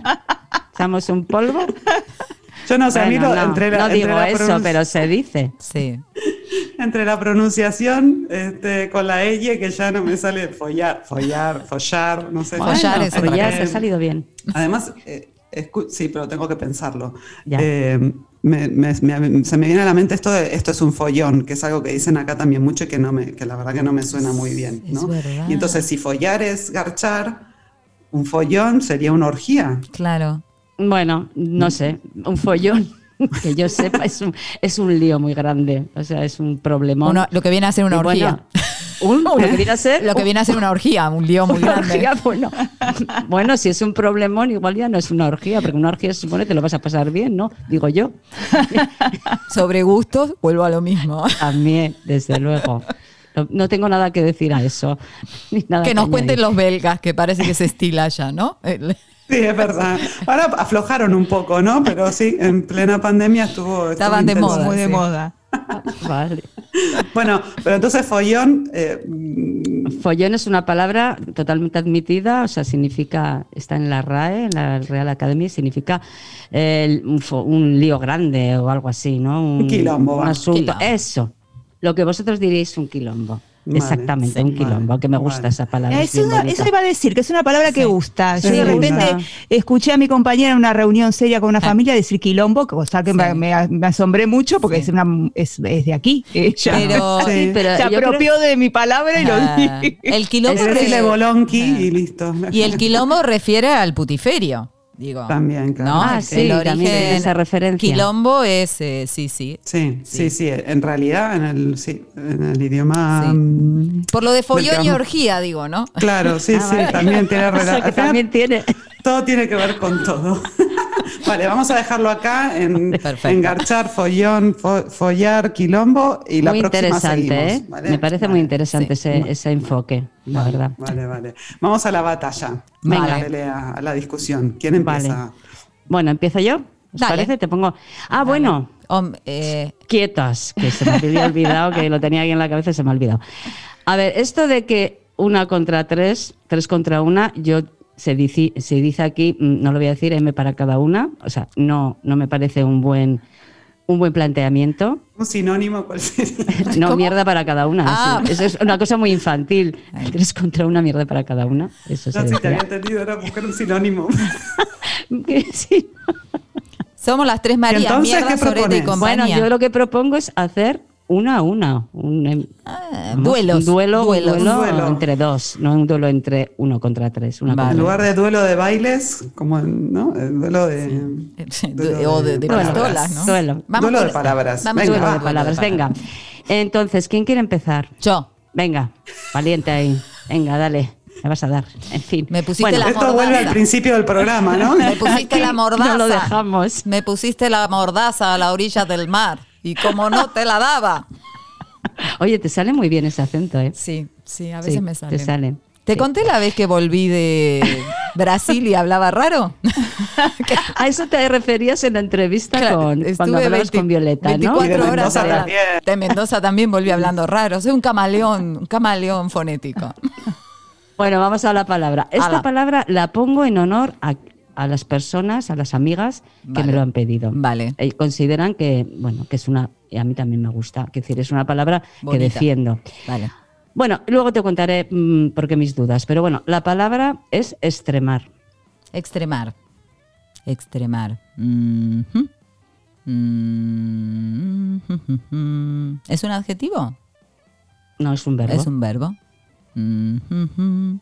Extremar. mm, militar. militar. Militar de militancia. eh, No. Bueno, no. una- Exagerar. si, si acaso es una militancia no deseada. Ah, bueno. Una militancia no deseada. eh, Arevalo lo sabe. ¿Lo sabemos? No puedes decirlo. Mal, hicimos mal. Pues no necesito alguna pista, no, no me ¿Y suena tus nada. amigas ¿No? te, te de- orientaron a que digas esta palabra? Sí. Ah, sí, claro. Ah, vale. Pero yo tenía mis dudas porque creía que las sabríais todas. No, porque me suena muy de, de lo extremo, ¿sabes? Mm, Me vale, suena del no, extremo, es algo del que igual, mm, bueno, no sé. Esto, eh, aquí te daría el carnet de Navarrida, pero ya no sé si te lo voy a dar. Estaba dispuesta a dártela. A ver, pero vamos, ¿por qué? dale una pista, Arévalo. Tírame algo, Arevalo. Tiene que ver con la casa. Ah, Por eso no te eh, gusta. Sí. No, no las Por eso no la conoce. Por eso no la conoce. Claro. ¿Quién dobla las bragas en la, casa? No es Van? doblar bra- No es bragas. No. no, no es doblar bragas. Y es extremar, No. que es como acicalar la casa o no sé, o Sí, bueno, limpiarla. acicalarla es o- limpiar la casa. Es limpiar la Extremar la casa. Extremar. Hostia, bueno, Es no una- está mal, porque esto de extremo es verdad que es algo muy extremo. Todo lo que Pero tiene que ver con. que, que lo he mirado Limpiar en la el dic- casa es muy extremo. Sí, es, es muy extremo. es- Es muy extremo, sí, sí. No, no había escuchado nunca maneras, eso. ¿eh? Fíjate, yo, lo, yo lo escribía, bueno, en mi cabeza, porque nunca lo he escrito esta palabra, Mm. bueno, aquí voy a decir voy a extremar eh, por escrito. Eh, en mi cabeza estaba con ese. Yo siempre Ah, para mí era no. extremar, fíjate, por, Ah. por no ser de extremo. Y lo he mira- mirado en la RAE Y porque es- está como navarrismo y es con X. Y Ah. me he quedado un poco. ¿Qué habrá pasado en Navarra para que extremar? Pero en mi casa mi madre decía, venga, a extremar. Sí, venga, como que, es- ahí tienes es- que no se extremar". utiliza tanto actualmente, ¿no? Para Está bastante perdida, ¿no? Sí, ya no se extrema la casa como antes. Mm, no. Sí, se extrema por desgracia, pero vamos, ya no se dice igual. Bueno, venga, va. Bueno, voy con la mía. Venga, sí, voy con la mía. La mía es, eh, es bonita. Fato. Fato. Fato. El fato es Eh, algo. eh, esto tengo es un una cosa. ¿Será un- una cosa? Tengo un fato. Tengo. ¿Que es un pálpito? No. ¿Algo, ¿Una corazonada? ¿Es No. algo malo? No, no es malo. No, no, no, no. Es bueno. Es un. ¿Pero es algo que tienes en tu cuerpo o es algo que es Mm. abstracto? Eh, no, no lo tienes en tu cuerpo. A ver cómo te diría. Es como un, un momento de tu vida, una condición. Me estás dando muchas pistas. Sí. Una condición. Tengo un fato. ¿Tienes un novio? No, no, no va por ahí, ¿no? Tibio, tibio. ¿Un amante? Sí, pero tiene casado. que ser. Claro. Muy bien, Ronca. ¿En serio? No me lo puedo creer. Clandestino. Es un amor clandestino y pasajero, ¿no? Ay, estoy, Tengo estoy un fato. uh, uh, Mi uh, padre uh, uh. decía que los jueves salían los fatos. Ah, sí, sí. Claro. Salía fíjate. trampa, Sí, claro. sí. También puede referirse a un asunto, ¿eh? Tengo que Pero- resolver un pero- fato, Un ¿no? fato, sí. Pero fato, claro, siempre es masculino, no hay fata, ¿no? No, es- tenemos una- no, porque es la hombres o mujeres pero- tenemos un fato. Claro. Sí, Mm. sí. Vale, vale. Oye, qué bonito. Oye, y eh, qué contenta estoy. Y eso, eso, esto también es otra palabra del lunfardo, ¿verdad? Que es con la que me la pegáis Sí, siempre. que es este vocabulario que resulta del proceso ¿no? eh, migratorio que recibe eh, Argentina, ¿no? Eh, en este puerto que se transforma el puerto de Buenos Aires, de recibir gente, y tiene muchísima influencia italiana. También tiene algunas cosillas gallegas, también bebe del francés, algunas palabras, ¿no? Pero la, la gran, lo, lo grande nos suena, de vocabulario nos suena mucho a, a italiano, por lo menos en, en- en lo que, en lo que tengo. Y, y bueno, y es una cuestión, una identidad muy rioplatense, muy porteña, porque está bien Ajá. que yo no sé con Uruguay si compartimos mucho el lunfardo, nos podemos entender, creo, porque bueno, hay una... Pero es verdad que es algo muy de Buenos Aires, de los arrabales, de los, los lugares donde eh, circulaba, ¿no? Y lunfardo en sí comentábamos a- antes, quiere decir ladrón porque se entendía que era también un vocabulario que mane- manejaban un poco entre maleantes y, y demás. Y, y el tango está lleno. Entonces, eh, a veces nos gustan mucho, que esto nos pasa con Marian, nos gusta mucho un, un tango y compartirlo es muy difícil porque le tenemos que explicar todo el tango entero. Palabra palabra. Palabra por palabra. Y hemos elegido La Pipistrela, que es un tango que canta la Tita Merelo, para irnos hoy con el lunfardo por delante. Me se acerca el canalla y me dice, "Psst, pipistrela, pipistrela, tengo un gozo al mercado que me mira. Es un dano engrupido de criollo. Yo le pongo los ojos para arriba y en de mientras le afan un repollo. Me llaman la pipistrela. Yo me dejo llamar. Pasar por gila si una es viva de verdad. Soy una piba con clase. Manchen, qué linda mujer. La pinta que Dios me ha dado la tengo que hacer valer. Ya estoy seca de tantos mucanos. Cocineros, Somos la generación que tiene en sus manos derribar de una vez y para siempre al neoliberalismo en nuestra América. Porque la tibieza la aburrecía a mí me seca la concha. Nada. Because you know I'm all about that bass, about that bass, no trouble. I'm all about that bass, about that bass, no trouble. I'm all about that bass, about that bass, no trouble. I'm all about that bass, about that bass, bass, bass, bass. Yeah. Bueno, amigas, estamos otra vez en la Seca y como siempre la pregunta es si estamos eh, bien dotadas de cremas, aceites, emulsiones. Dotadas de Sí, ¿verdad? Tengo una con hidroquinona. que ¡Oh, me está- mataste! ¿Qué es eso? Eso, Ah, sa- esa es, es regenerante. Es- ¿Esa sabes para qué es? Para los chochos atocinados. ¡Ay, qué linda palabra! ¿Qué? Atocinados. Se me, Sí, los que, se me los que quedan com- como un torresno, entonces para esa, para esa vamos a... Que regenera el tejido. Me está ¿no? diciendo que Sí. tengo el chocho atocinado. No, no, tú, no, tú, no. pero bueno, por las dudas siempre hay que, hay que prevenir. Sí, sí. E ir al, al top. Sí, si según, según nos ilustra una peluquera que hubo estos días en- por las redes, el tocho, el chocho atocinado es ese del pelo que se encrespa y se queda como seco. exactamente, Que la eso. cutícula no va bien, la cutícula del pelo está como deteriorada. Entonces yo creo que, ¿cómo se sí. llama acá para esto que dijiste?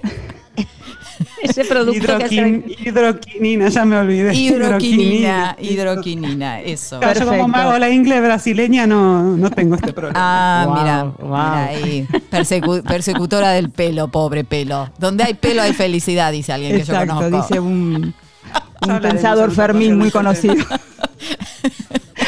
Bueno, entonces vamos a hablar un poco de belleza, Ajá. de las bellezas que, de- o de la belleza que nos exigen a las mujeres, ¿no? de, de qué es bello en una mujer, eh, qué no es bello y ¿Con eh, corta o con B larga? con, con en este caso con, con B, con B larga, Con B, con, B, con con larga. Claro, Con claro. V no, con B.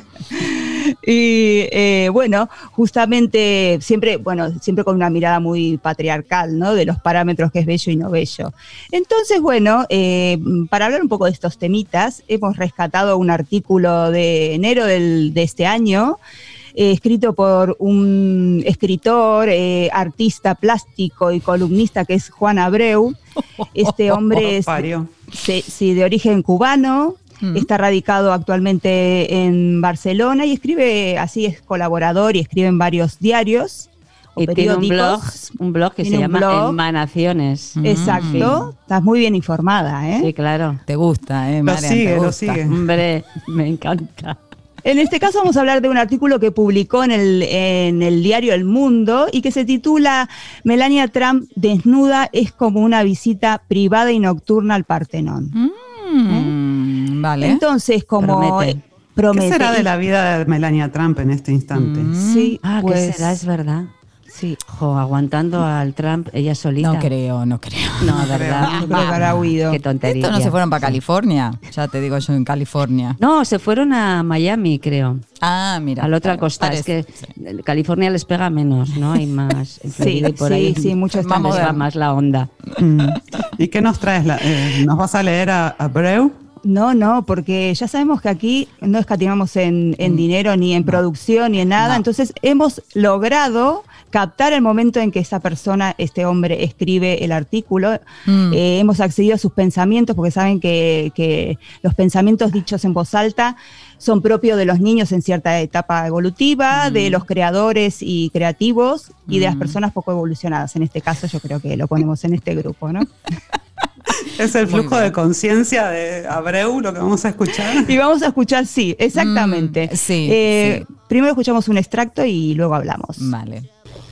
La primera dama española, por poner un ejemplo, y esto es extensible a todas las vicepresidentas y ministras españolas, destaca por su presencia tosca y cartilaginosa y una ausencia total de elegancia, sensualidad y méritos estéticos. Ya sé que puede parecer una exageración, pero yo mismo, y estoy seguro de que muchos comparten mi sentir, preferiría tener comercio carnal con un dromedario a tenerlo con una de estas damas. Por lo demás, muy respetables, eso sí. ¡Wow! ¡Qué barbaridad! ¿Qué les ha parecido? Bueno, estoy mirando su foto en fin. Le ¿qué va más el, decir el dromedario. ¿Qué ¿cómo es? podrá decir Comercio carnal, que es ¿no? un dromedario, camello. o Ya ven cómo hace el parámetro, ¿no? La belleza donde está puesta Sí, y, sí. eh, ¿no? Que hemos eh, oído o hemos, hemos sabido mucho de, de- de estos temas, ¿no? Marian, ¿tenías por ahí alguna referencia? Sí, eh, había una, hay una, una escritora que se llama Irene Vallejo que hace unos, no sé cuándo, hace no mucho, fue eh, insultada en Twitter Mm. por su aspecto físico, ¿no? Algo así, o sea, o, o degradada, o le pusieron en duda su, su calidad como escritora por su aspecto físico. Entonces ella publicó un tuit y, bueno, y un artículo eh, en que recordó a, a la historiadora Mary Bird, que es experta en, en Roma, cuando ella eh, eh, presentó un, un documental en televisión, bueno, era una serie de televisión sobre Roma, y también se le, se le insultó, se le, se le puso en entredicho por su aspecto físico. Entonces, bueno, eh, frente a eso, pues valorar y, eh, y reivindicar la inteligencia. O sea, Irene Vallejo, que, que es la autora del Infinito en un Junco, que recibió el año pasado, en 2020, el Premio Nacional de Ensayo, digo, ¿no? Por, que tiene otras cositas para que se la valore o no se la valore de algún modo. Mm, sí, por sí, sí. supuesto. Bueno, y además en este señor Abreu podemos intuir también la relación que tiene con las mujeres que podemos llamar progresistas o de ideas más de izquierdas o que representan a eso, donde siempre hemos sido sumamente demonizadas, eh, estigmatizadas por el cuerpo, vistas como, qué sé yo, animales lujuriosas, perras, eh, no sé, que no se me ocurre a mí. Tendríamos que abrir Forocoche y ver qué dice. Qué este artículo, ¿no? para enterarnos qué piensa esta gente, la verdad, de la- que no voy a decir de las cavernas porque estoy segura que cuando vivíamos en las cavernas esto no existía. Segura, segura. Exacto. Que esto es un, un fenómeno actual y que bueno, en este odio que hablábamos al principio del programa, también se ve el odio a las mujeres rojas y ahí también eh, mi recuerdo a Porota, la vicepresidenta de las Madres de Plaza de Mayo, que vivió, que murió esta semana y, y que vivió la persecución, ¿no? contra las mujeres republicanas cuando vuelve eh, muy pequeña, además, con muy pocos años y bueno, y por no hablar de otras prácticas que hubo de- para las represaliadas eh, republicanas, ¿no? De, en relación al cuerpo, a la belleza y a la Sí. concepción de ellas. El corte de pelo te refieres, ¿no? El La corte de pelo, la exhibición, el separarla de los hijos, los análisis estos ginecológicos. Eh, darles aceite de ricino y eso. pasearlas. Sí, Exacto. sí, sí, sí. Cierta estructura ósea y corporal que tenían las republicanas y, Mm. y cómo evitar que estas mujeres tuvieran eh, también hijos, hijas y demás, ¿no? Y además señalar la sexualidad, bueno, ver- verdaderas aberraciones, ¿no? Que, que se han vivido y que resuenan en las palabras de este impertinente, por ponerle algún adjetivo, no tan, ¿verdad? no tan- Claro, no- en el, no en el tanto otro extremo el está la belleza que está encarnada por, por según él, por personas o mujeres como Melania Trump. Eh, Vamos a escuchar su, Claro, era la comparativa, ¿no? a ver su ver. inconsciente que dice. Yo veía a Melania como una mesalina acorazada y unos tacones y unas piernas que despiertan el ansia alpinista del más ecuánime mortal. Y mi primer cerebro, y hasta el segundo, entraba en franca combustión.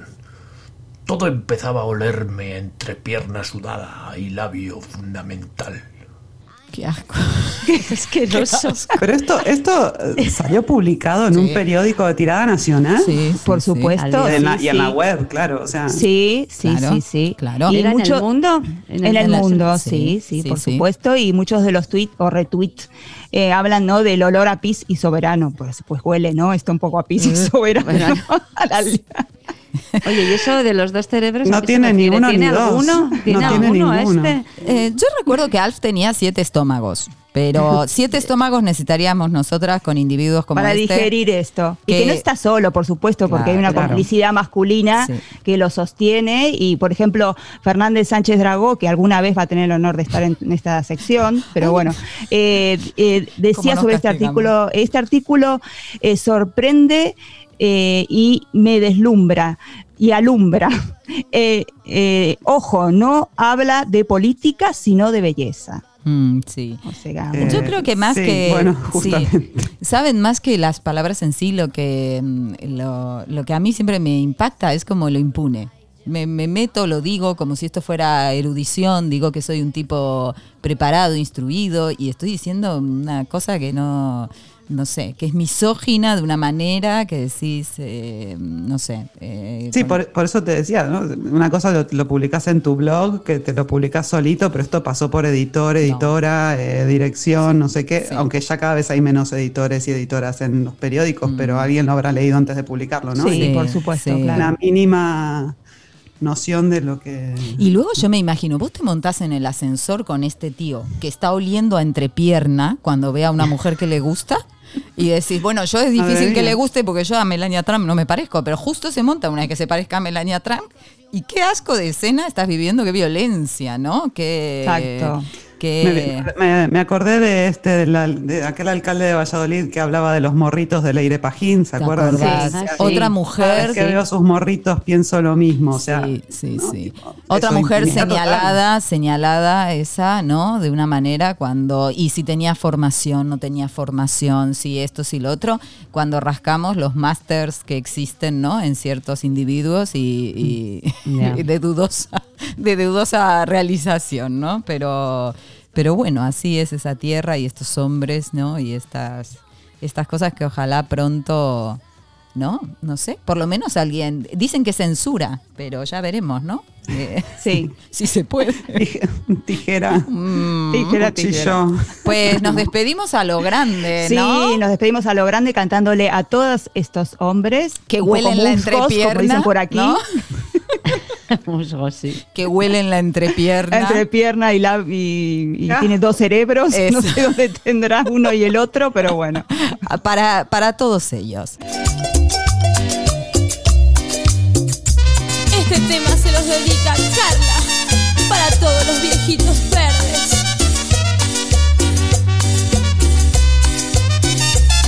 Viejo verde, coquetón vivaracho, que te pintas el pelo, te tomas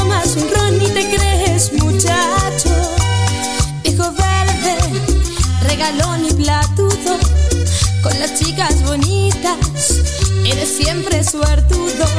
Cuando sales a bailar, eres mezcla de sexo y locura. y moviendo la cintura. Nadie te puede ganar y haciendo un ruedo todos se ponen a cantar y haciendo un ruedo todos se ponen a bailar. Se le para, sí, se le para, no, se le para el corazón al viejito, se le para, se le para, se le para el corazón al viejito, se le para, se le para, se le para el corazón al viejito, se le para,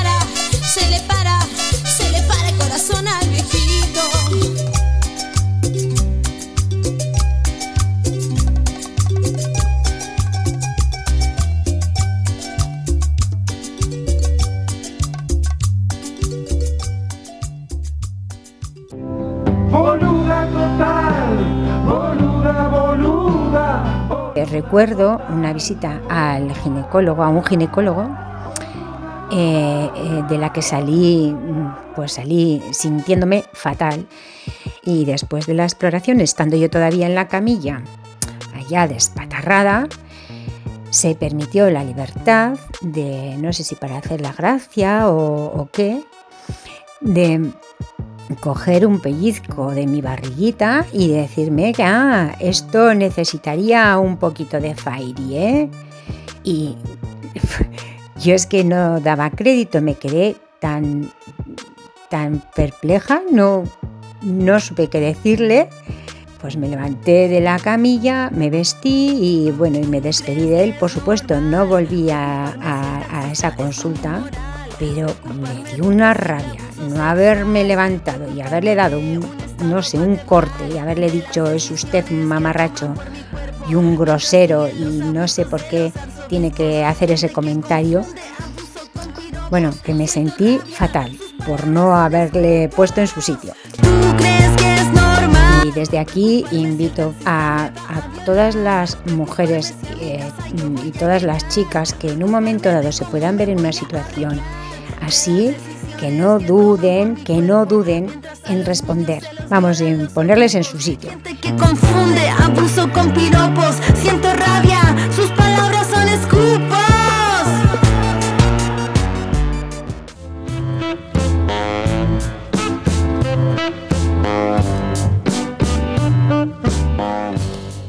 Bueno, llegamos al, al final de este programa que ha sido casi, mm, ¿cómo diríamos? Un programa de reflexión terapéutico. Hemos elaborado nuestra diversidad, nos hemos entendido. Somos un crisol de razas, chicas. Es un, un canto a la tolerancia es este grupo, ¿no les parece?